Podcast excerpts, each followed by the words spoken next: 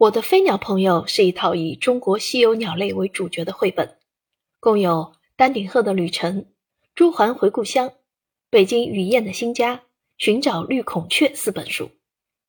就绘本本身而言，这四本书讲述了丹顶鹤、朱鹮、北京雨燕、绿孔雀的生活习性、生存故事，展现了鸟类在筑巢、觅食、繁衍、哺育、迁徙过程中表现的智慧和力量。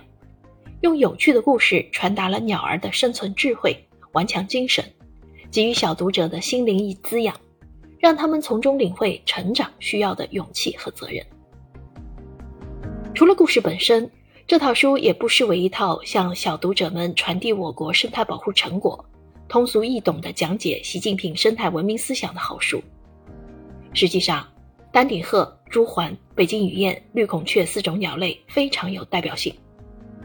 丹顶鹤种群的扩大反映出我国湿地保护修复的成果，朱鹮种群的扩大是人与鸟类和谐相处的样板，北京雨燕则是古建筑保护与鸟类保护相互平衡的典型，绿孔雀种群的扩大反映了我国云南地区热带雨林保护修复的成果。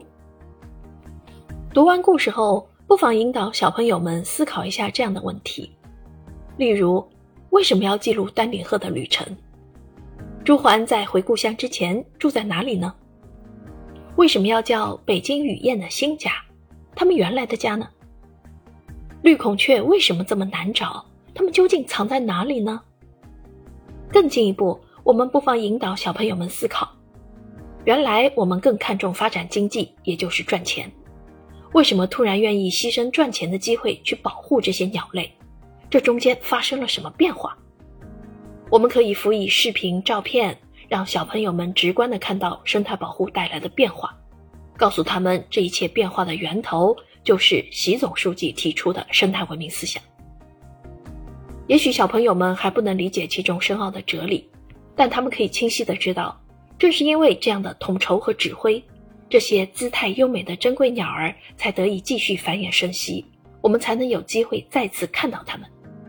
激励小朋友日后也能成为保护环境的小战士。